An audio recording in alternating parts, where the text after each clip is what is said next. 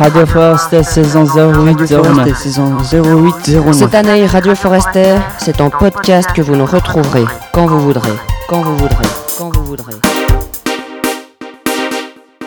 Bonjour et bienvenue à l'écoute de ce nouvel épisode de podcast Radio Forester. Aujourd'hui, c'est toute la classe qui peut enfin vous parler de son camp de ski. Lundi 9 février, c'est le départ. Le bus arrive à 8h15. On met les valises, les snow et les skis dedans. À 8h30, on part. Pendant le trajet, on a parlé, joué aux cartes, regardé le paysage. À l'arrivée au chalet, on a sorti les valises, les snow et les skis. On visite le chalet. La première salle qu'on voit, c'est la salle de jeu. Il y a le ping-pong, le baby-foot et la télé. Au premier étage, il y a la cuisine, la chambre des deux profs et le vestiaire des WC et la salle à manger. Au deuxième étage, les chambres des garçons et au troisième, les chambres des filles. Et aussi celles des moniteurs, des monitrices et des profs. Après avoir porté les valises, on a rendez-vous à la salle à manger. On va nous expliquer les règles, les corvées, le programme du jour. Plus tard, on mange notre pique-nique. J'ai des chips et deux sandwichs. On part sur les pistes pour un après-midi de ski. Ce soir, après le souper, c'est soirée jeux de société.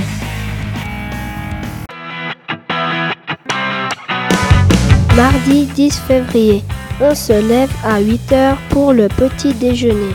On mange un yogourt aux fraises. Après, c'est une tartine. On doit s'habiller et on doit être prêt à 9h15.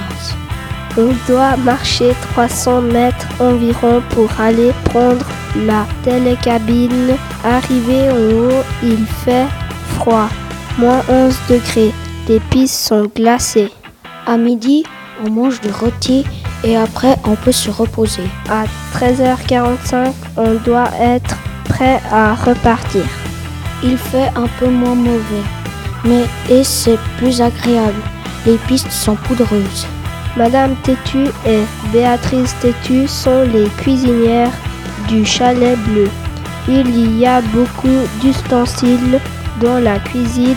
Nous mangeons bien. Il y a parfois des choses qu'on n'aime pas. Ce soir, c'est le loto.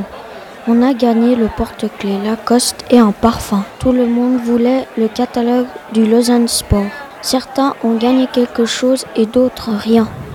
Quand on se couche, ce n'est pas facile de dormir. Et demain, ce sera une journée pénible.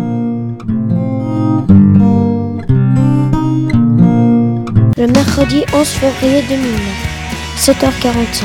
Les profs nous réveillent, c'est dur. On regarde par la fenêtre, zut, il ne fait pas beau. 8 heures, petit déjeuner. Je vais me servir et je prends un bol de céréales et plusieurs verres de jus d'orange et un verre de cacao. L'équipe de corvée fait la vaisselle. 9h30, départ pour les raquettes.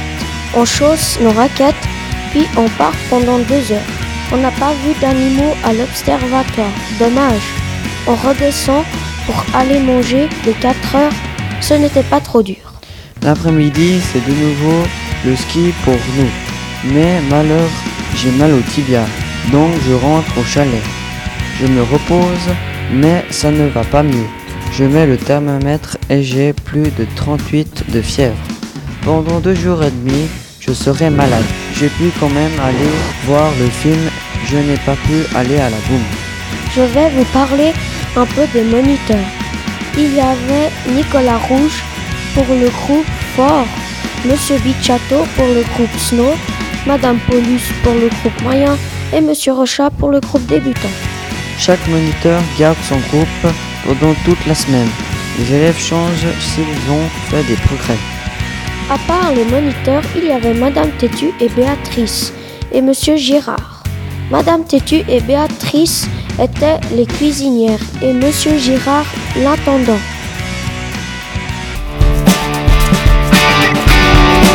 Jeudi 12 février, 7h45.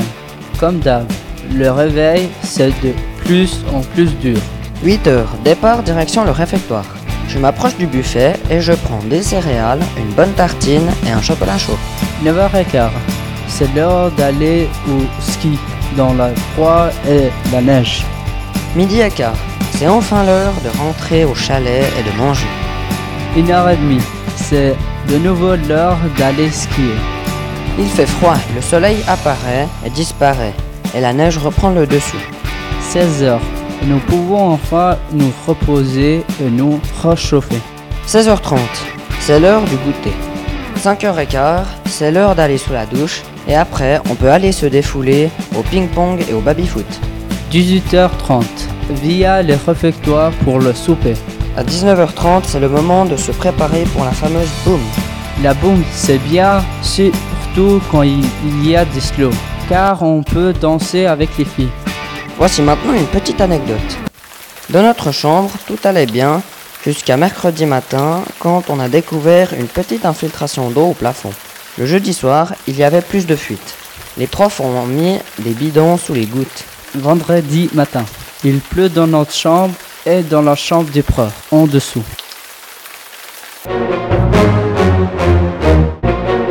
Vendredi 13 février 2009, c'est le dernier jour. On fait nos bagages et on commence à ranger les chambres pour après aller déjeuner. On prépare les pique-niques, on passe skier, il fait très beau. On pique-nique sur les pistes et on revient vers 14h au chalet. Le bus est là, on charge les bagages.